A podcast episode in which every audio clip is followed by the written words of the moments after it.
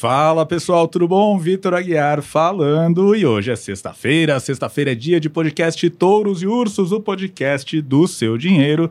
Noticiário econômico, noticiário político, noticiário social, enfim, noticiário como um todo pegando fogo. E claro que a gente está aqui para falar com você, para né, trazer alguns insights de investimento para você que nos escuta nos tocadores de podcast ou nos assiste no YouTube. Hoje comigo tenho ele, ele que está sempre conosco aqui no nosso podcast, Vinícius Pinheiro, editor aqui do SD. Tudo bom, Vini? Salve, Vitor. Salve, pessoal. Vitor, tentei trazer uma camisa roxa para combinar com o programa de hoje, mas infelizmente não tenho nenhuma no meu guarda-roupa. Mas pelo menos eu sei que a gente tem uma convidada aqui Exato, a gente tem uma convidada ali que tem o guarda-roupa todo roxo, guarda-roupa todo planejado. Estamos falando de Flávia Aleme, pois é, ela que é repórter do SD, repórter especializada no setor de bancos e essa já é a dica do dia, portanto vamos falar especificamente sobre o setor bancário no programa de hoje. E aí Flávia, tudo bom? Tudo bem, pessoal. É, obrigada por me receber aqui de novo, mais uma vez. É, infelizmente, essa semana vamos ficar sem aí uma, um sotaque carioca aqui no Touros e Ursos, né? Estou substituindo a Julia Vilchen.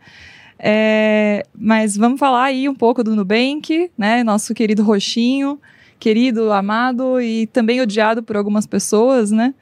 Mas, e, olha, só um disclaimer aqui: o meu guarda-roupa não é roxo. Tá? eu praticamente não tenho nenhuma peça de roupa roxa, são muito raras, tá?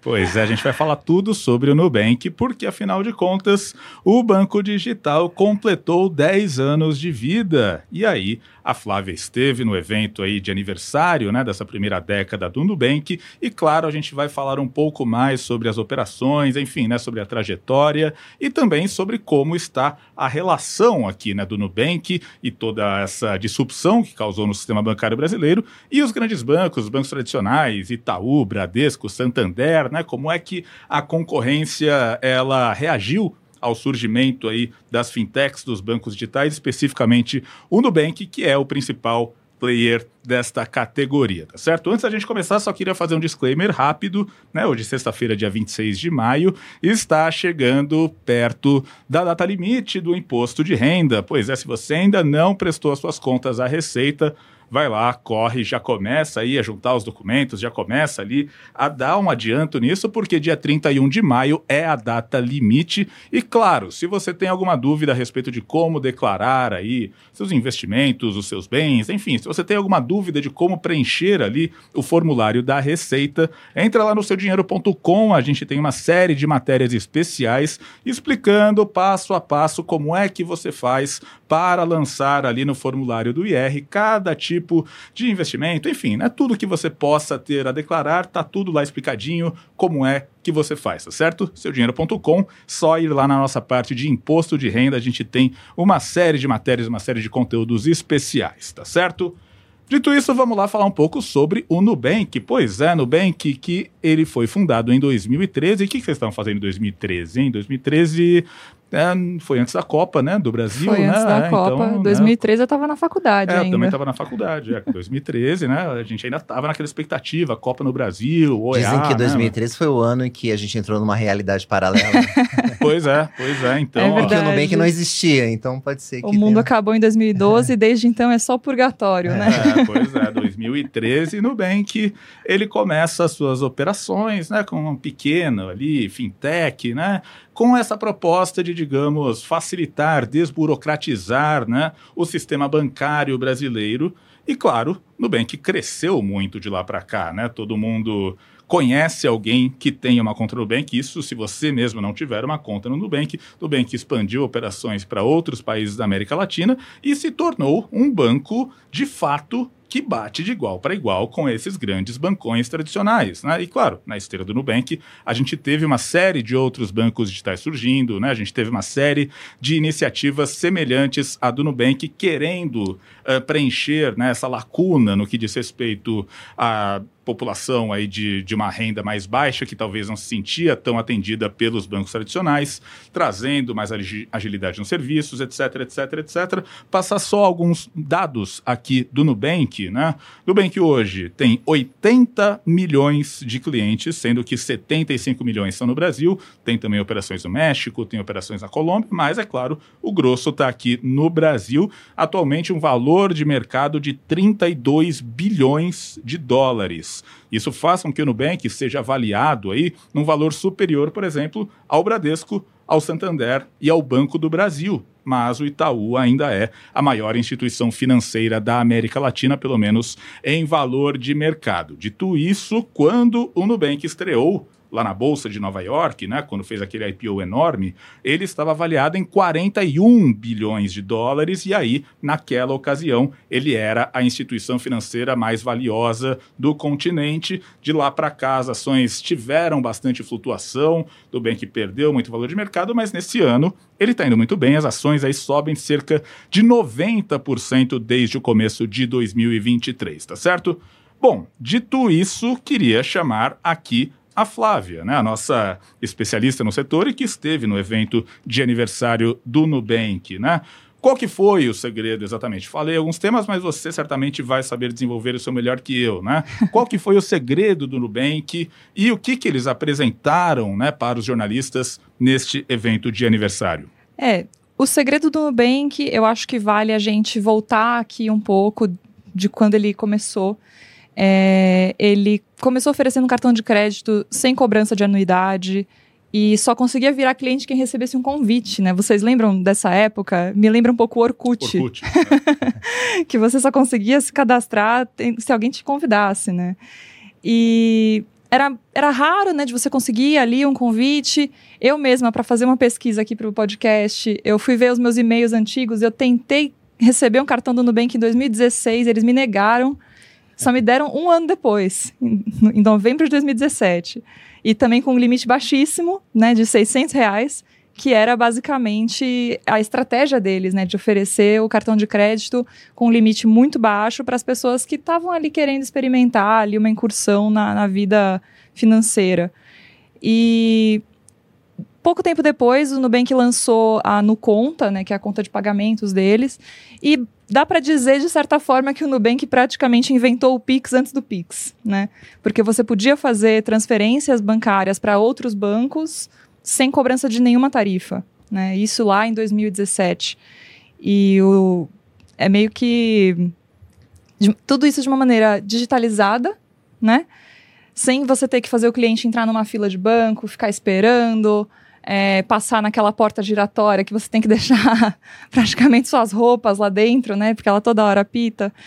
E... A gente está falando de coisas que parecem triviais hoje, mas que Exato. na época um, um, banco não cobrar tarifa era algo absurdo. Exatamente, exatamente. E assim, o Nubank começou e ele foi crescendo muito rapidamente. E outras fintechs foram surgindo, meio que copiando o que o Nubank estava fazendo, né? E isso foi até uma coisa que eles falaram no, no evento de 10 anos, que eles gostam de ser copiados, né? Porque todo mundo copia a fórmula que dá certo, né? Ninguém quer copiar algo que não deu certo. Então, eles foram crescendo muito rapidamente, mas vale lembrar que foi numa época de juros mais baixos e que era fácil de conseguir dinheiro para investir em startups, né? Foi assim que o Nubank foi crescendo, com aportes ali, seguindo todo o ritual ali de uma, de uma startup tradicional, né? E tudo mudou quando abriu capital na Bolsa. Em dezembro de 2021, o Nubank abriu capital na Bolsa de Nova York, não abriu aqui na B3. E, bom, passou a enfrentar ali todas as dificuldades, todas as dores que as empresas de capital aberto enfrentam, né? Que é todo mundo bisbilhotando o que você está fazendo dentro da sua empresa. E no, no, ano passado, assim, primeiro ano ali, aprendendo como que é o mercado de capitais e tudo, o Nubank já teve que lidar com algumas polêmicas. É, por exemplo, a maneira de calcular a inadimplência, que eles mudaram ali no meio do, do jogo andando, né? Trocou ali um, um cálculo é, o pacote de remuneração do, da diretoria, que foi, né, isso, eu lembro que começou é, pessoal no Twitter falando disso, que viram o relatório de referência deles, e falaram: nossa, mas estão pagando absurdos para a diretoria e tudo mais. E aí eles tiveram que vir a público esclarecer que não era bem assim, era um pacote de remuneração atrelado a uma variação das ações que teriam que atingir valores que naquela época pareciam estratosféricos, né?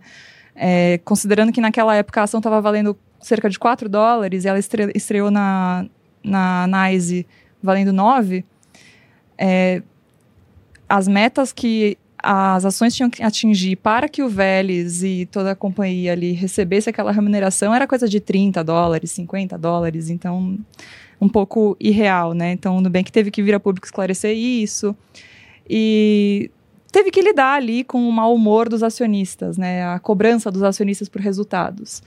E ali no terceiro trimestre do ano passado, o Nubank finalmente conseguiu atingir o lucro contábil ali da holding e deixar para trás aí essas, esses questionamentos em relação ao, às operações. E agora, com esses 10 anos de vida, eles querem mudar um pouco ali o, o, público que eles estão atingindo. Como a gente falou no começo, o Nubank atingia muito as classes mais baixas e agora ele quer dar uma mudada nesse mix e atingir mais a alta renda. Isso é uma estratégia que vários outros bancos têm feito ao redor do mundo, né? É, porque é o cliente de alta renda, basicamente é o cliente que ganha mais dinheiro e que vai trazer mais dinheiro para o banco, né? E o Nubank também está tentando mudar ali um pouco a linguagem, mostrar um pouco de amadurecimento, porque o Nubank ganhou muito espaço com o público mais jovem, com aquela linguagem é, mais próxima ali do, do pessoal mais novo, é, oferecendo produtos também de baixo valor ali para o pessoal. E agora eles querem amadurecer a linguagem, vão estrear uma propaganda no Jornal Nacional, dia 1 de junho. Então, Jornal Nacional, lembrando que é o horário comercial mais caro do Brasil, né? É, coisa de quem quer parecer gente grande mesmo. Exato, exato. Com 10 anos já está na hora ali de, de ser tratado também, né, como gente grande. Não, eu acho que, né, aos poucos o Nubank ele começa a se afastar daquela, daquela imagem de, ah, não, o roxinho, ah, não, como somos diferentes, como somos irreverentes, ah, meu Deus, tá, não somos um bancão e tal, e ele começa a se assumir como um banco de grande porte, né? É, me parece que ele sai, então, dessa fase mais da adolescência e entra, a partir de agora, nessa fase adulta, né? E, enfim, muita gente diz que, ok, né, o Nubank ele se afastou, né, de, do que seria a estratégia, né, lá atrás, principalmente o pessoal conseguia ali cartão, limite um pouco maior do que conseguiria num banco tradicional, mas, né, dá para ver que, de fato, a estratégia dele tem mudado nesse sentido e que tem uma preocupação muito grande, né, quando a gente olha os balanços ali, com essa questão, né, de como se tornar mais rentável, de como se aproximar, entre aspas, do que seria uma estratégia de, uma, de um banco, de uma instituição financeira tradicional, né? E queria também falar aqui com o Vini, né? Porque, é claro, o Nubank chega com esse caminhão de novidades, né? Ele causa uma pequena revolução dentro do sistema bancário brasileiro. Ele traz aí, ele vem a reboque, né, uma série de outras fintechs, de outros bancos digitais com propostas mais ou menos semelhantes. E do outro lado, a gente tem os bancões, né, aquelas instituições que são ali, né, gigantescas, né, sólidas e difíceis de manobrar e tal, e de repente ela se vê numa situação que, olha, né, é, é preciso fazer algo, né, porque senão esses caras vão, vão atropelar a gente, né. E o que exatamente os bancões, e claro, né, por bancões, estou falando aí de Bradesco, estou falando de Itaú, estou falando de, de Banco do Brasil. Não tem muitos, né? De, exato, né? Então, o que, que exatamente eles fizeram, como é que eles se comportaram para que, olha, né, a realidade mudou e a gente vai ter que mudar junto, né? Vou contar dois causos aqui, Vitor, se você me permitir. Eles têm relação com a pergunta que você me fez. Primeiro, é, eu fiz uma das primeiras matérias sobre o Nubank né, no jornal onde eu trabalhava antes de vir aqui para o Seu Dinheiro, onde você também trabalhou, e você vai reconhecer quando eu falar o que aconteceu. É, eu tive na sede do Nubank, isso era ali 2015, 2016. é, quando foi quando eu conheci o Davi, a, a, Cristina Junqueira, e fiquei muito impressionado com o trabalho que eles estavam fazendo lá e a maneira como eles engajavam, a maneira como eles engajavam, engajavam, os clientes já era perceptível pela fila de espera, pela questão dos convites que você colocou, mas também ali os funcionários, você via que era um time ali muito unido, muito disposto a fazer alguma coisa diferente, senti essa, essa vibe quando eu estive lá. E eu escrevi uma matéria.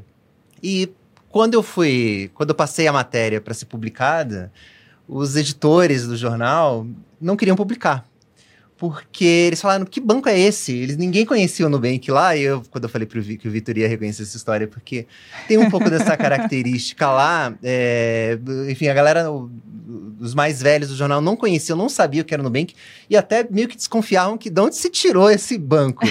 Para publicar, eu tive que provar que o banco existia, é, recolhendo na redação do jornal na época, os cartões, né, os roxinhos na redação. falei, olha, tinha umas três ou quatro pessoas na época que tinham o cartão dentro da redação. Então, acho que isso é, diz um pouco sobre o que, que, foi o impacto do, do Nubank. Porque, assim, até então, ser um banco, ser uma instituição financeira, representava ter agência na rua, né? Uhum. Era onde você... O sinônimo de banco, né? Eu é, só vou colocar meu dinheiro num lugar onde eu posso ir lá, onde eu conheço o gerente. E o Nubank reverteu tudo isso graças à ajuda, claro, da tecnologia, né? Foi o telefone celular, né? Foi o é, o, o, mobile que permitiu o Nubank surgir, senão a gente não teria é, essa pequena revolução que a gente teve uhum. nas finanças nos últimos anos. E a segunda história, Vitor, tem relação com isso também, porque logo depois dessa matéria, pouco depois, eu fui ao, almoçar com um executivo de um grande, com um alto executivo de um grande banco. E papo vai, papo vem, eu perguntei, poxa, escreveu uma matéria recente sobre o Nubank, não sei se chegou a ler, né, e mais... Pô, esses caras parecem que estão fazendo alguma coisa diferente, preocupa, né? Vocês acham que é uma ameaça? E a postura do executivo foi muito blasé, assim, uhum. tipo, hum, de maneira alguma, não nos preocupa nem um pouco. É, o que eles fazem, eles têm lá um produto que a gente pode replicar facilmente. Ah, eles têm um aplicativo e tem um cartãozinho lá. É só eu criar um cartão sem anuidade e um aplicativo bacana que eu mato no Bank. Ele, falou, ele não falou com essas palavras, foi um pouco mais uhum. educado, mas foi a mensagem que ele quis dizer. E na verdade eles até tentaram, né? Nos anos seguintes, você viu os bancos tentando fazer exatamente isso. O Bradesco, por exemplo, criou o Next, né, que é um banco, seu banco digital próprio. Tentou criar uma linguagem mais descontraída, ali principalmente no primeiro momento, para atrair os mais jovens, que era o público do Nubank. Você também teve outros bancos criando contas digitais específicas, mas meio que separadas, né, com estruturas separadas do banco principal. Mas o fato é que eles não foram tão bem sucedidos, né? Tanto que uhum. o Nubank está aí. É, eu acho que no, o máximo que eles podem ter conseguido fazer foi tentar barrar o avanço de outros concorrentes uhum. que também vieram com o Nubank é, nos últimos anos, né? Porque a gente tem aí uma série de bancos digitais que surgiram junto com o Nubank, ou mais ou menos na mesma época, mas nenhum deles conseguiu realmente atingir a popularidade que o Nubank é, conseguiu. A gente tem o Inter, por exemplo, que é um banco bem presente também, mas mesmo ele, hoje, ele tem um menos terço. da metade, é um terço uhum. do total de clientes do Nubank, né? Então, acho que isso dá bastante a dimensão em termos de sucesso da estratégia de crescimento, né? Acho que a gente pode aqui questionar se a que preço foi isso, mas assim, não há dúvida de que o Nubank foi muito bem sucedido nessa estratégia. E hoje os bancos estão tendo que correr atrás. E acho que uma das. Acho que a gente até comentou isso em outros programas, acho que até na época do, do IPO do Nubank, né? Que eu acredito que o Nubank fez os bancos melhorarem. Então acho uhum. que isso uhum. foi uma coisa muito boa, né? Então hoje se antes ter um cartão de crédito é, sem anuidade era algo absurdo, né? Se você chegasse para o gerente pedindo um cartão de crédito sem anuidade em 2013, ele iria provavelmente rir da sua cara. Hoje em dia, se você não tem um cartão sem anuidade, você, né, o gerente que vem bater na sua porta querendo rir. te oferecer um cartão sem anuidade. Não né? só rir da sua cara, mas falando: olha, você precisa gastar pelo menos, sei lá, 5 mil reais todos os meses para a gente te dar uma isenção de anuidade, né? Então tem essa também. E contando também uma história particular em relação a esse universo de bancos, é, eu uma vez fechei uma conta num dos bancos vermelhos. É, quer dizer, eu achei que tinha fechado, alguém tentou depositar um dinheiro na minha conta, ela reativou e eu não sabia. E foi debitando, entrei no cheque especial, estava devendo mais de mil reais de cheque especial. Tive que fazer um acordo com esse banco para pagar ali, paguei acho que metade só da, da dívida de um, algo que eu não tinha usado para nada né? Sendo que hoje, no aplicativo desse mesmo banco, você pode desabilitar ali a cobrança de taxa.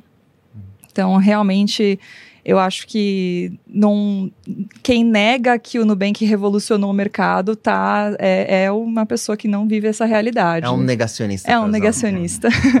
Não, realmente, né? A gente. A, acho que sempre houve assim um, um, ranço muito grande na coisa de putz, banco, vou ter que ir lá na agência, ah, meu Deus, e não sei o que e tudo mais.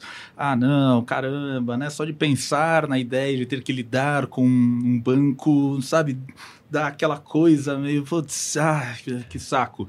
E eu acho que a partir do Nubank, não que, claro, né, ah, não, poxa, que divertido agora, vou ter que lidar com banco, uhul, né? Não, não é isso.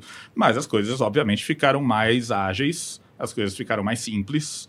E é claro, né? É, é aquela concorrência que puxa os outros concorrentes para não ficar para trás. Eu acho que o Nubank, o grande mérito dele é, de fato, né, introduzir essa série de mudanças de certa escala, até a mudança da cultura né, ao redor da instituição banco. Né? Então, sem dúvida, nos últimos anos houve né, um, um esforço grande das outras instituições para conseguir essa agilidade maior. A experiência ficou melhor. Com certeza. E uma coisa que a gente precisa ressaltar é que o Nubank tem fãs.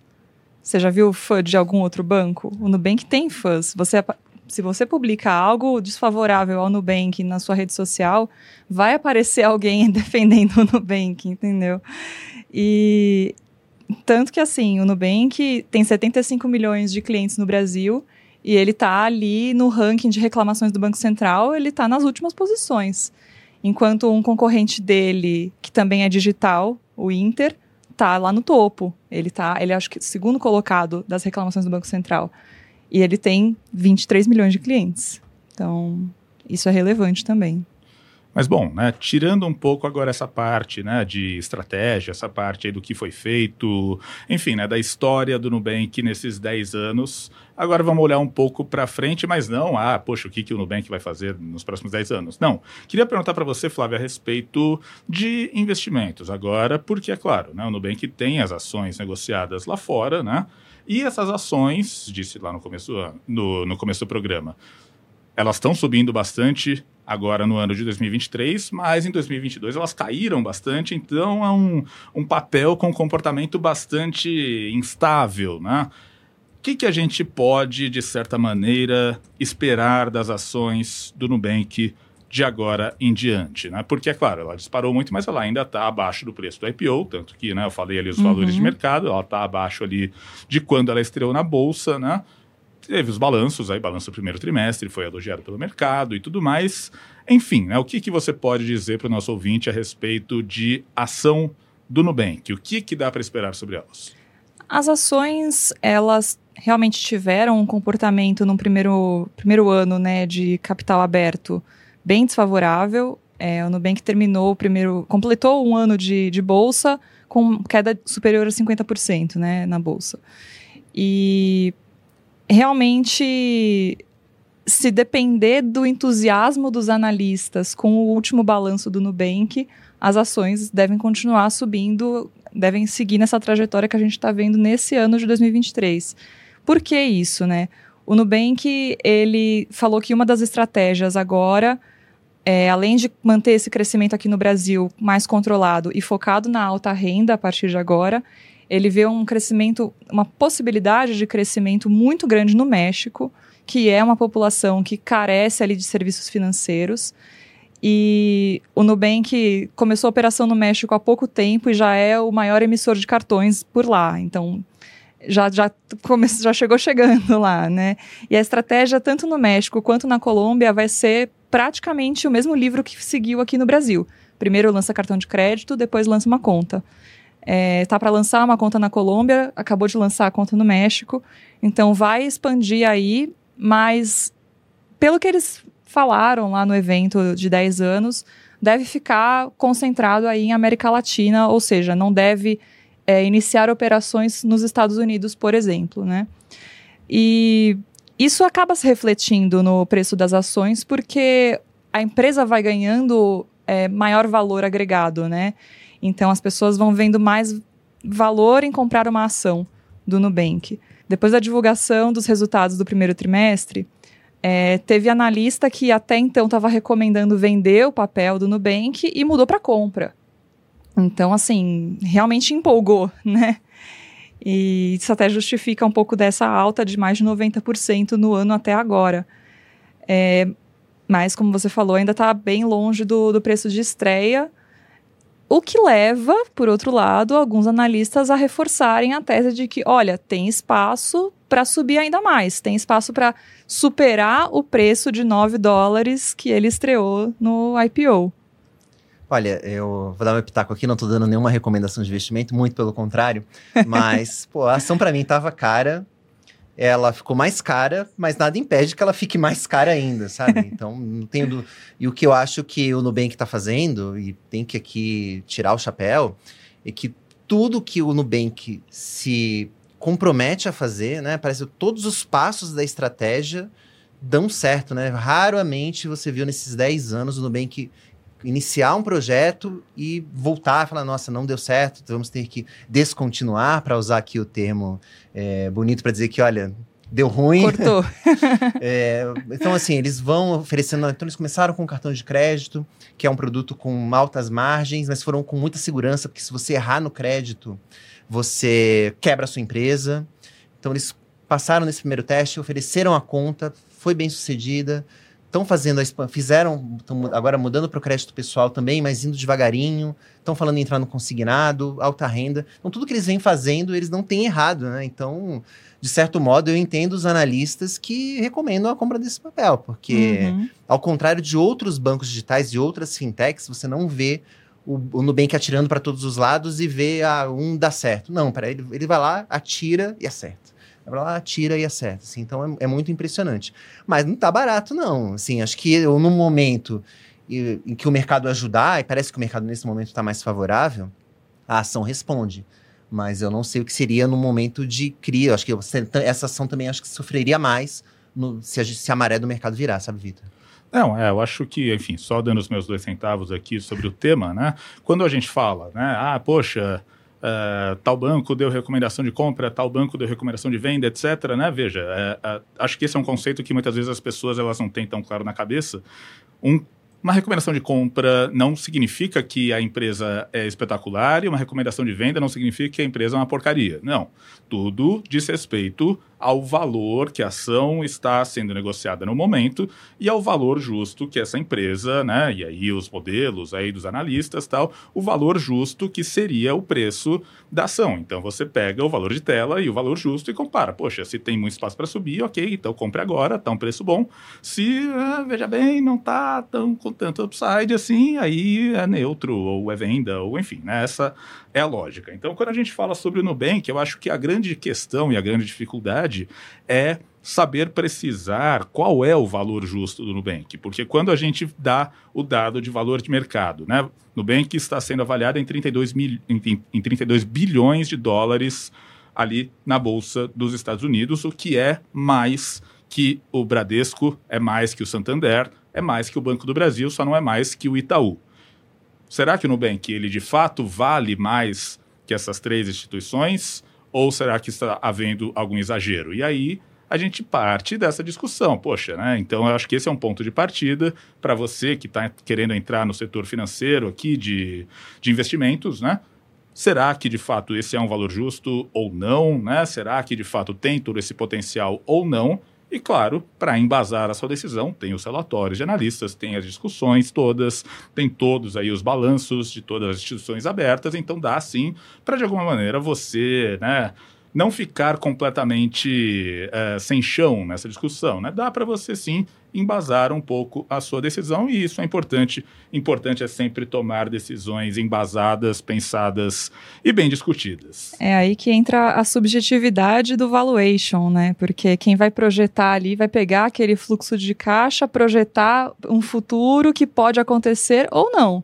E aí ele vai dar o preço justo que ele acha daquela ação e vamos ver o que acontece, quase um exercício de futurologia. É, no caso do Nubank tudo tem que dar muito certo, mas até agora até tudo agora tá deu, dando né? certo. Então faz sentido. Pois é. Bom, Dito isso, a gente vai agora para a segunda parte do nosso programa, a parte dos touros e dos ursos. Antes, só um recado rápido para você que está nos escutando no podcast, no, no Spotify, está escutando no Apple Podcasts, no Deezer, ou seja lá qual for o seu tocador de preferência.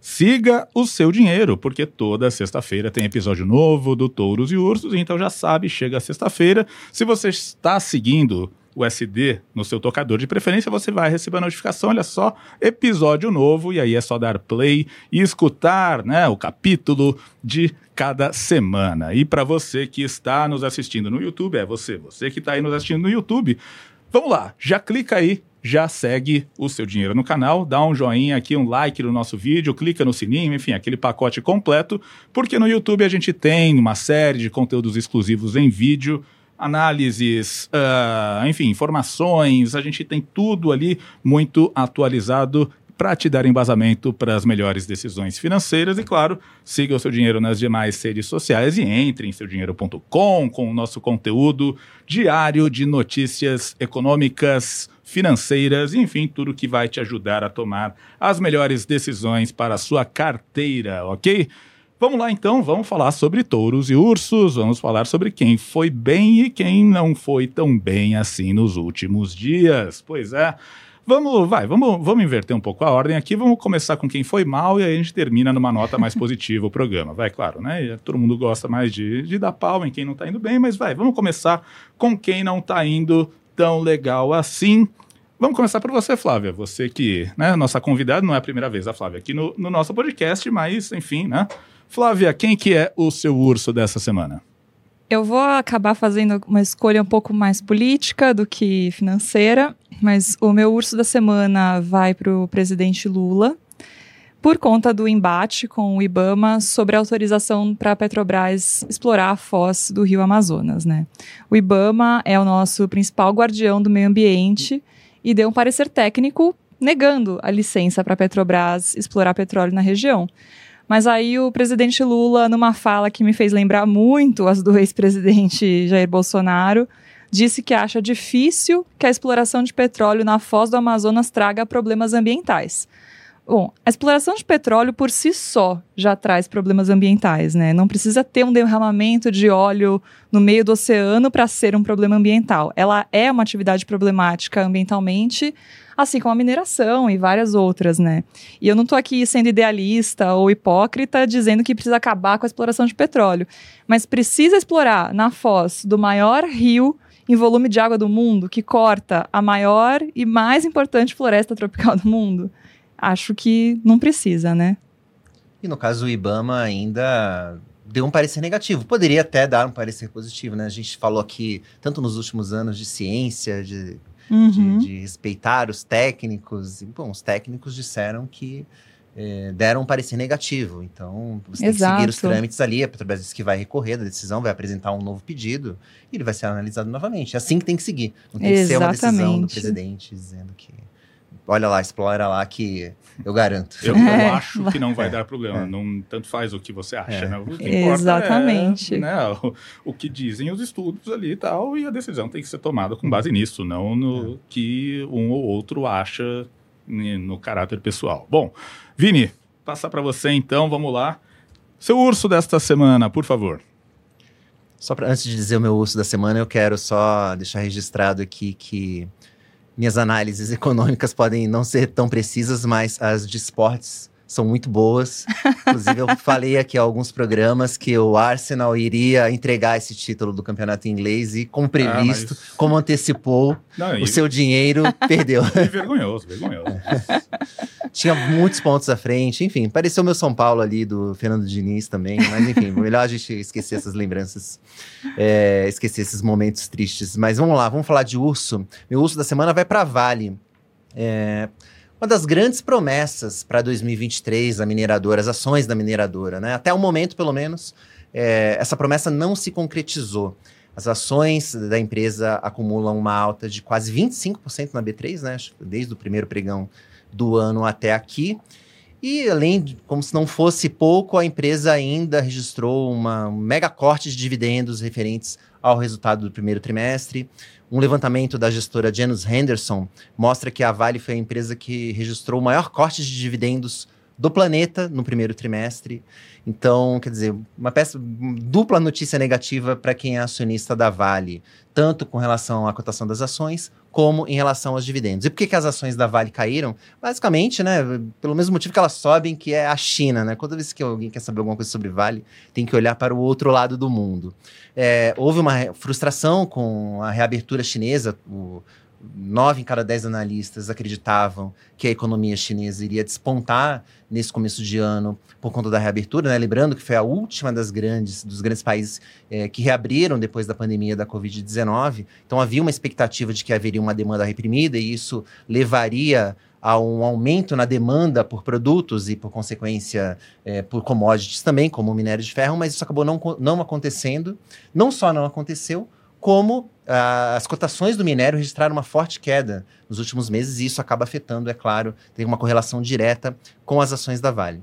Mas olhando para frente, parece, né, tudo indica, e o, e o, que os analistas também dizem, eles podem estar errados de novo, mas o que eles, o que eles dizem é que parece que o pior ficou para trás. Tem algumas coisas boas para acontecer é, com a Vale, inclusive a prometida venda da participação ali da área de metais básicos. Mas enfim, enquanto isso não acontece, fica aqui o meu prêmio de urso da semana para Vale. E você, Vitor? Meu urso da semana, eu provavelmente já elegi essa empresa como urso da semana em ocasiões passadas, porque, enfim, né? Foram muitas as ocasiões em que coisas problemáticas aconteceram com essa empresa. Estou falando da CVC. E eu gosto de falar da CVC porque é uma empresa que todo mundo conhece, todo mundo sabe mais ou menos o que faz, então é uma coisa próxima, né? Muitas vezes as empresas da bolsa elas são meio etéreas, assim, né? O que será que faz a companhia XYZ? Assim, não, mas CVC é uma coisa que todo mundo, né, tem alguma familiaridade. Bom, para resgatar o passado recente da CVC, CVC ela teve um primeiro problema grave que foi quando a Avianca Brasil quebrou. A Avianca Brasil era uma das parceiras, né?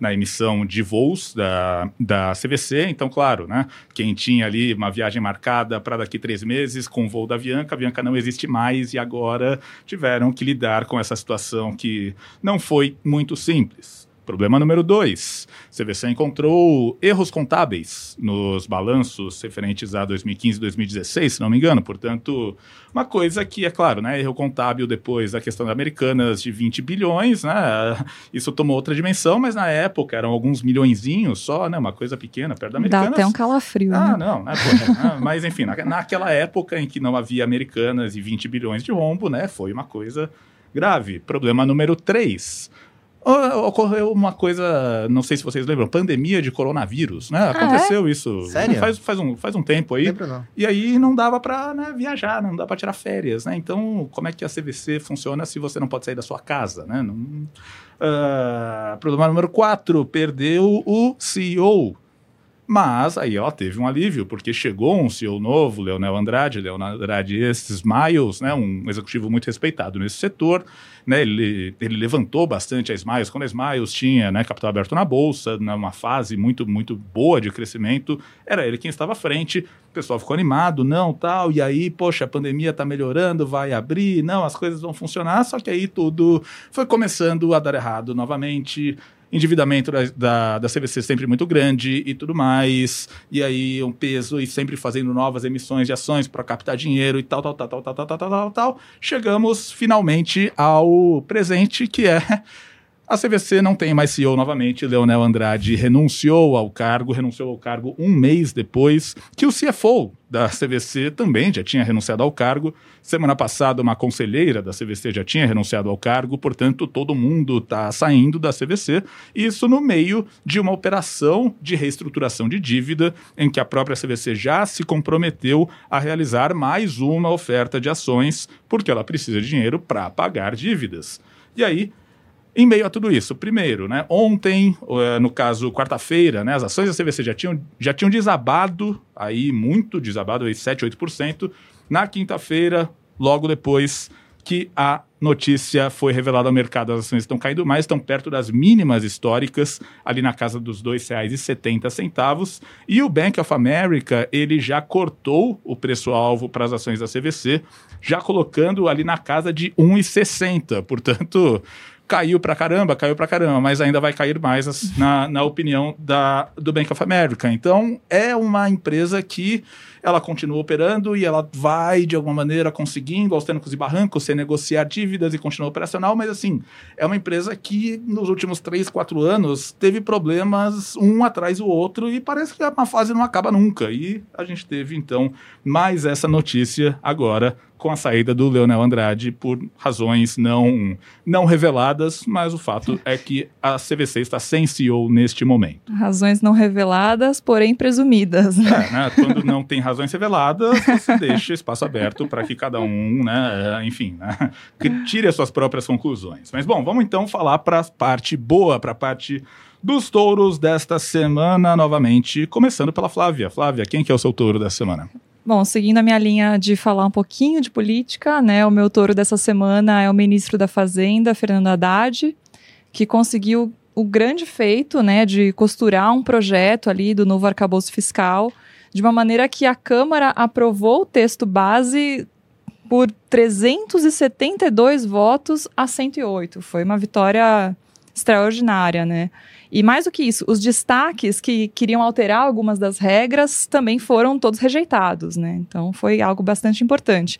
E a atuação do Haddad tem sido elogiada por todos os atores que importam ali nessas negociações, o que é algo, né, bem, bem difícil. E vale ressaltar que essa aprovação não teria sido possível sem que houvesse ali um, um laço com o presidente da Câmara, Arthur Lira, né?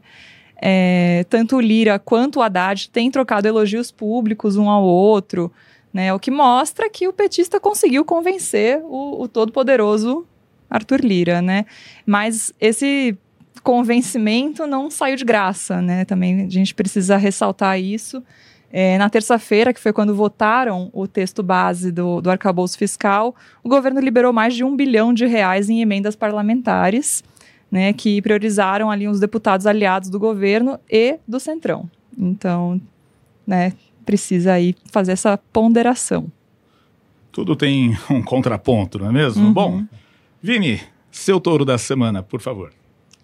Meu touro da semana vai para Nvidia. Para quem não conhece a Nvidia, ela é uma fabricante de processadores, placas de vídeo para computador, empresa norte-americana com laços em Taiwan. O fundador é, e principal acionista vem de lá.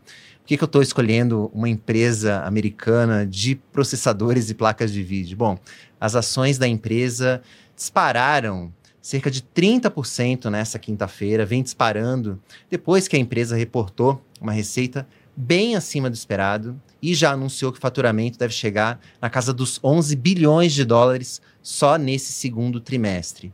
Bom, mas o que está fazendo todo mundo ir atrás de placa de vídeo e processador? Bom, é um negócio chamado Chat GPT. Não sei se vocês já ouviram Sempre falar. Sempre ele.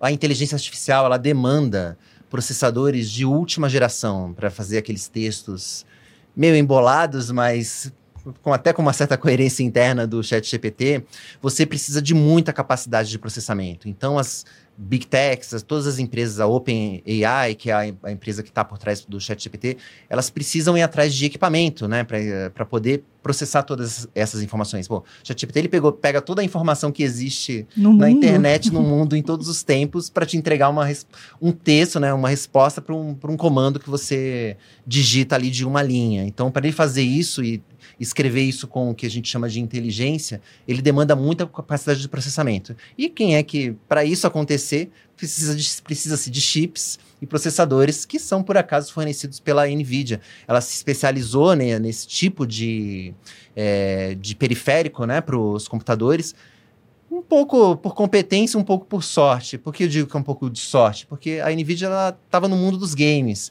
Ela tinha especialização ali em placas de vídeo para videogames. Então, quando um gamer precisava jogar uma, um jogo que tinha uma, precisava de uma capacidade gráfica maior, ele tinha que instalar uma placa de vídeo é, com uma capacidade é, mais aprimorada e essa placa era fabricada pela NVIDIA. Posteriormente, a NVIDIA acabou se dando bem porque essas placas de vídeo foram usadas para mineração de criptomoedas. Então, na época do boom do Bitcoin, em 2021, as ações da NVIDIA também dispararam, depois elas, elas recuaram também junto com a, com as cotações das, das criptomoedas, mas agora ela está surfando uma nova onda, né? Assim, essa capacidade de surfar diferentes ondas. É impressionante. E com isso, a Nvidia está cada vez mais perto de chegar ao clube do trilhão de dólares. Né? Ela, então, ela pode se juntar aí a pouquíssimas empresas no planeta, como Apple, é, a Alphabet, que é a dona do Google e Microsoft, como uma empresa que vale mais de um trilhão de dólares. Bom, acho que por conta de tudo isso Acho que está merecido o prêmio de touro da semana boa escolha, Boa escolha, Não, e é uma coisa, eu, eu, eu, acho bem, bem curioso, né? Porque as big techs, né? Quando a gente pensa em Microsoft, pensa em Google, pensa em Apple, de certa maneira, mas enfim, né, todas essas empresas, é claro, elas têm ali a tecnologia, né, assim como a NVIDIA, mas elas também atuam ali na fronteira de computação em nuvem, enfim, né, elas têm toda essa parte que não é, digamos, algo físico. Né? A NVIDIA não, a NVIDIA ela é uma empresa muito simples de entender porque o negócio dela é, ela faz chips, faz processadores. Está aqui na minha mão, ó, isso aqui, a NVIDIA faz isso. Né? Então, é, é uma coisa muito diferente pensar que, entre aspas, uma empresa mais ou menos tradicional, que fabrica uma coisa, vai chegar a esse valor de mercado de um trilhão. Claro, né? Quando a gente pensa desse clube de trilionários, a Saudi Aramco é a empresa mais uhum. valiosa e, ok, uma petroleira, nada mais tradicional que uma petroleira. Mas, enfim, né? A NVIDIA, ela faz uma coisa aqui, olha só, eu posso ir lá na loja e comprar um produto NVIDIA. Eu acho, eu acho de certa maneira, engraçado até que essa empresa é a que esteja surfando de maneira mais intensa a coisa da inteligência artificial, criptomoedas, games mesmo. O mercado de games hoje é muito grande. É, então... É, a gente não sabe quem vai ganhar essa corrida da inteligência artificial. Você tem o Google, você tem é, praticamente a Microsoft, que comprou a, né, a OpenAI. É, você não sabe qual delas né, vai, vai conseguir desenvolver a tecnologia que vai ser dominante na inteligência artificial. Mas uma coisa que é certa é que precisa, a gente vai precisar de chips para uhum. rodar essa inteligência artificial. E quem faz? Exato, faz a Nvidia, a Nvidia então. é o meio para o fim, Exato. né? Ela fabrica, fabrica o hardware que vai desenvolver o software, que vai viabilizar o software, né? Não, eu, acho, acho muito curioso, né? Que de todas, aparentemente, a, a grande vencedora é justamente a Nvidia. Mas, bom, Falando rapidamente do meu touro, fiquei muito em dúvida sobre qual touro colocar hoje. Pensei aí em várias alternativas e tal. Pensei em colocar o Bob, o cachorro português que quebrou o recorde de cachorro mais velho do mundo, 31 anos. Parabéns, Bob. Eu ainda acho que é mentira isso aí. Não, não, tem as fotinhas lá dele, né? Tem a festa de aniversário que foi para ele. Parabéns para o Bob. Pensei em colocar, enfim, né, alguma coisa esportiva tal, mas Estava levantando os números, estava aqui vendo os gráficos e o meu touro da semana vai para as small caps. Por quê? Né? A gente sabe que o Ibovespa está numa boa fase, Ibovespa está ali perto dos 110 mil pontos, Ibovespa está subindo 5,5% em maio, né? nada mal. O índice de small caps AB3 está subindo 13% em maio. Quando a gente pega o desempenho em 2023, Ibovespa está quase no 0 a 0, subindo 0,5%, small caps avançando 4,3%. E por quê? Né? A gente sabe que as small caps são empresas mais ligadas ao cenário econômico doméstico e a gente vê que aparentemente estamos perto de um ponto de inflexão com queda de juros se aproximando, a gente vê inflação já cedendo, teve IPCA 15 aí que veio melhor que esperado, a gente tem né, uma expectativa de crescimento da economia, novamente, claro, né, crescimento ainda, passos lentos, passos pequenos, mas crescimento da economia. E as small caps, por estarem mais expostas justamente à economia brasileira, né, nem tanto com atuação no exterior, elas surfam muito bem este cenário. A gente vê que sim, há um fluxo de investimentos de volta às small caps, como não se via há muitos anos. Claro, small caps são uh, uma categoria né, muito, muito heterogênea, né? é um saco de gato que tem empresa de educação, tem empresa que extrai commodity, tem varejista, tem empresa de sei lá o quê. E claro, né, nem todas as small caps são boas, nem todas as small caps vão surfar uma eventual retomada da economia doméstica da mesma maneira. Então é preciso ter um cuidado muito grande ao escolher uma small cap. E claro, também é importante que você não tenha uma exposição muito grande dentro da sua carteira, 5% ali e tal, né? Uma fatia pequena. Por quê?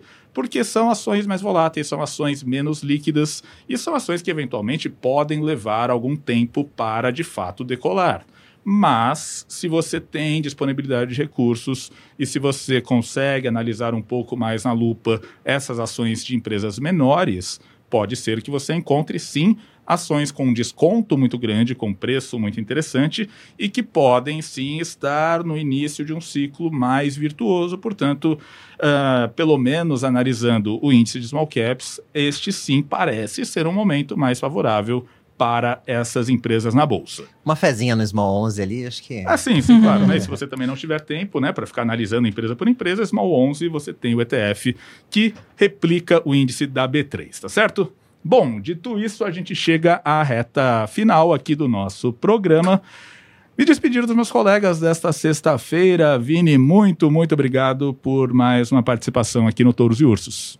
Valeu, pessoal. Até a próxima. Valeu, Flávia. Obrigada, pessoal. Obrigada pelo convite. Espero participar mais vezes. É isso aí, Flávia. Vai vir mais aqui no nosso programa também. E eu também me despeço por hoje, pessoal. Muito obrigado pela audiência, você que nos escuta, você que nos assiste. E semana que vem a gente está de volta com mais um podcast Touros e Ursos, o podcast do seu dinheiro, tá certo?